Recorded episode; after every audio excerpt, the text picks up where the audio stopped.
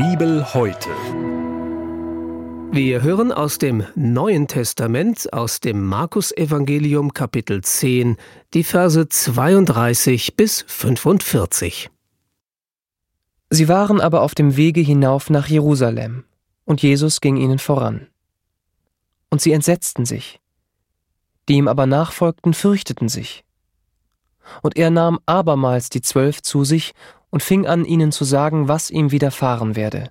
Siehe, wir gehen hinauf nach Jerusalem, und der Menschensohn wird überantwortet werden den hohen Priestern und Schriftgelehrten, und sie werden ihn zum Tode verurteilen und den Heiden überantworten. Die werden ihn verspotten und anspeien und geißeln und töten. Und nach drei Tagen wird er auferstehen. Da gingen zu ihm Jakobus und Johannes, die Söhne des Zebedäus, und sprachen Meister, wir wollen, dass du für uns tust, um was wir dich bitten werden. Er sprach zu ihnen Was wollt ihr, dass ich für euch tue? Sie sprachen zu ihm Gib uns, dass wir sitzen, einer zu deiner Rechten und einer zu deiner Linken in deiner Herrlichkeit. Jesus aber sprach zu ihnen Ihr wisst nicht, was ihr bittet. Könnt ihr den Kelch trinken, den ich trinke? Oder euch taufen lassen mit der Taufe, mit der ich getauft werde? Sie sprachen zu ihm Ja, ja. das können wir. Jesus aber sprach zu ihnen Ihr werdet zwar den Kelch trinken, den ich trinke, und getauft werden mit der Taufe, mit der ich getauft werde. Zu sitzen aber zu meiner Rechten oder zu meiner Linken, das steht mir nicht zu, euch zu geben, sondern das wird denen zuteil, für die es bestimmt ist. Und als das die Zehn hörten, wurden sie unwillig über Jakobus und Johannes. Da rief Jesus sie zu sich und sprach zu ihnen Ihr wisst, die als Herrscher gelten, halten ihre Völker nieder, und ihre Mächtigen tun ihnen Gewalt an. Aber so ist es unter euch nicht, sondern wer groß sein will unter euch, der soll euer Diener sein. Und wer unter euch der Erste sein will, der soll aller Knecht sein. Denn auch der Menschensohn ist nicht gekommen, dass er sich dienen lasse, sondern dass er diene und sein Leben gebe als Lösegeld für viele. Das war der Bibeltext für den heutigen Tag, entnommen aus der großen Hörbibel mit freundlicher Genehmigung der Deutschen Bibelgesellschaft. Hier noch einmal die Bibelstelle im Neuen Testament aus dem Markus-Evangelium Kapitel 10, die Verse 32 bis 45. Gedanken dazu kommen jetzt von Joachim Säule aus Plochingen. Hallo Klaus. Hallo Peter. Wie geht es dir? Gerade nicht so gut, Klaus. Ich habe eine schlimme Diagnose erhalten. Magenkrebs. Am Montag muss ich ins Krankenhaus. Am Dienstag die OP, hinterher vielleicht noch Chemotherapie. Ich habe schon richtig weiche Knie. Ich weiß nicht, wie alles werden wird. Wie lange habe ich wohl noch zu leben? Je mehr ich darüber nachdenke, desto mehr Angst bekomme ich. Ich kann nachts schon nicht mehr richtig schlafen. Du Peter, ich müsste unbedingt was erzählen. Ich habe eine Einladung zum Ehrenamtstag beim Bundespräsidenten bekommen. Ich bin schon sehr gespannt, ob ich auch ein paar Worte mit ihm reden kann. Und wer weiß, vielleicht sitze ich ja mit ihm am Tisch. Das wäre klasse, sage ich dir. Das ist eine einmalige Gelegenheit. Naja, ich muss gleich weiter. Ich wünsche dir alles Gute, Peter, wird schon schief gehen. Eine kurze Begegnung zwischen zwei Männern.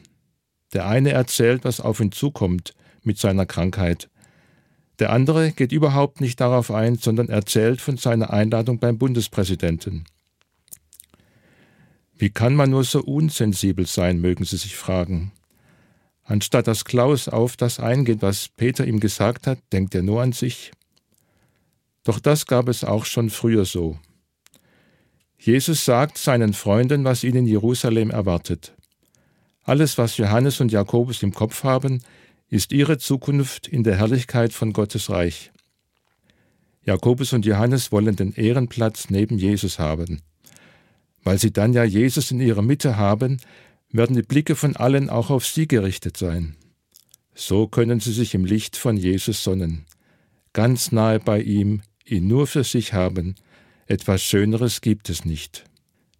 Sie hatten die Worte von Jesus gehört, Bittet, so wird euch gegeben. Also, dann bitten wir Jesus um den Ehrenplatz an seiner Seite. Den wollen wir. Das wäre für uns das Größte. Bewegen sich die beiden dann nicht wie in einer Traumwelt? Was dachten die beiden wohl, warum ausgerechnet sie diesen Platz bekommen sollten? Waren sie besonders gute Nachfolger von Jesus? Diese beiden waren mit Petrus und Jesus auf dem Berg, als es diese seltsame Erscheinung gab. Diese beiden waren es auch, die wollten, dass Feuer vom Himmel fällt und die Bewohner eines Dorfes in Samaria vernichtet. Da wurden sie von Jesus scharf zurechtgewiesen. Er nannte sie Donnersöhne bzw. Söhne des Zorns. Jakobus und Johannes waren sehr von sich eingenommen. Ja, wir können auch das durchstehen, was du durchstehen musst. Wobei ihnen wohl nicht klar war, was das war. Dabei hatte Jesus ihnen das ja schon gesagt. Jesus bestätigte ihnen ihren Leidensweg. Ja, ihr werdet auch leiden, weil ihr mir nachfolgt. Aber den Platz rechts und links neben mir, den vergebe ich nicht. Das wird mein Vater im Himmel entscheiden. Diesen Platz bekommen die, für die er bestimmt ist. Natürlich blieb diese Unterhaltung der zwei Brüder mit Jesus den anderen nicht verborgen. Die anderen zehn Jünger von Jesus wurden unwillig. Es könnte auch heißen, sie wurden zornig oder sie entrüsteten sich. Was mögen sie gesagt oder gedacht haben? Was denkt ihr denn, wer ihr seid? Seid ihr denn besser als wir? Ihr, die Söhne des Zorns, habt am wenigsten diesen Platz verdient. Steh ab vom Zorn und lass den Grimm. Entrüste dich nicht, damit du nicht Unrecht tust. So steht es im Psalm 37. Daraufhin gab es eine Ansprache von Jesus an seine zwölf Jünger. Ihr wisst, die als Herrscher gelten, halten ihre Völker nieder und ihre Mächtigen tun ihnen Gewalt an. Aber so ist es unter euch nicht, sondern wer groß sein will unter euch, der soll euer Diener sein. Und wer unter euch der Erste sein will, der soll für alle ein Knecht sein. Damit rückt Jesus die Verhältnisse zurecht. Die Herrscher und die Mächtigen handeln so, wie es ihnen gefällt. Sie unterdrücken ihre Völker und das auch mit Gewalt. So wie es da zugeht, darf es unter euch nicht sein. Wer groß sein will, der soll dienen. Wer ganz vorn dran sein will, soll für alle anderen der Sklave sein.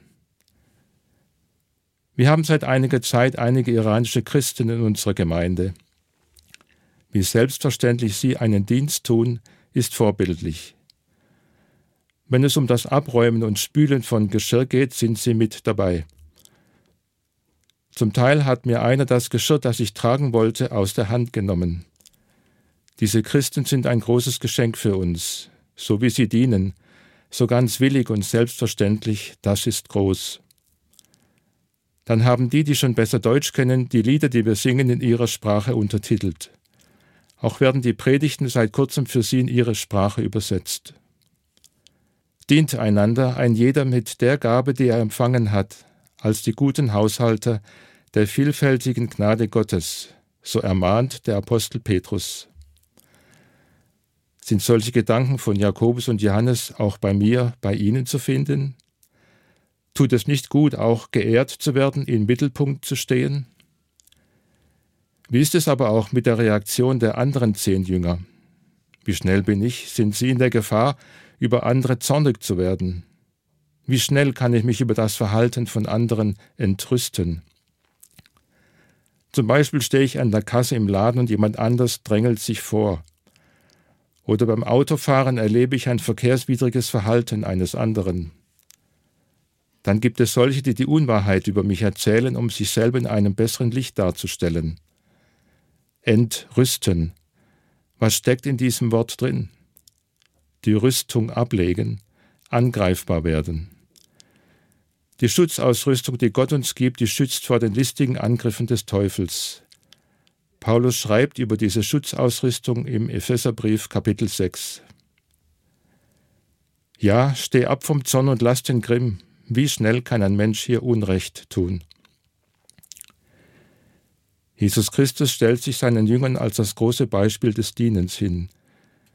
Der Menschensohn ist nicht gekommen, um bedient zu werden, sondern um zu dienen. Er gibt sein Leben als Lösegeld für viele. Lösegeld, da fallen mir spontan Opfer einer Entführung ein. Die Täter fordern oft ein Lösegeld, Geld, das bezahlt wird, damit die Opfer wieder freikommen aus der Gewalt der Entführer. Das Leben von Jesus ist das Lösegeld für uns Menschen. Weil alle von Beginn an unter der Macht des Teufels sind, sollen sie frei werden. Die Bezahlung für unsere Freiheit ist das Leben, das Blut, das Jesus Christus für sie, für mich, für alle Menschen gegeben hat. Erlösung, das hat damit zu tun, wie wenn Fesseln gelöst werden. Wer von Jesus befreit ist, über den haben die Mächte der Finsternis keine Macht mehr. Wer mit Jesus lebt, soll sich nicht mehr von der Sünde beherrschen lassen. Jakobus und Johannes, sie hingen ihren eigenen Gedanken nach, darum waren sie unsensibel. Sie strebten nach Ehre, sie wollten vorne stehen. Die anderen haben sich deshalb entrüstet. Jesus hat die Größenverhältnisse zurechtgerückt. Wer anderen dient, zeigt wahre Größe. Was es heißt, anderen zu dienen, hat Jesus Christus in einzigartiger Weise vorgelebt. Er gab sein Leben und sein Blut für uns. Er gab es für uns, damit wir frei werden. Frei von der Macht der Sünde und des Teufels. Frei, um jetzt Jesus treu zu dienen. Das wird sichtbar, indem wir anderen dienen. Bei Jesus zählt nicht die Art der Gabe und des Dienstes. Bei Jesus zählt allein der Glaube, der durch die Liebe tätig ist. Bibel heute. Die tägliche Bibelauslegung zum ökumenischen Bibelleseplan. Auch in unserer Audiothek unter erfplus.de sowie in der ERF Plus App. Sie möchten noch mehr in der Bibel lesen? Das geht auch im Internet unter bibleserver.com. ERF Plus. Tut einfach gut.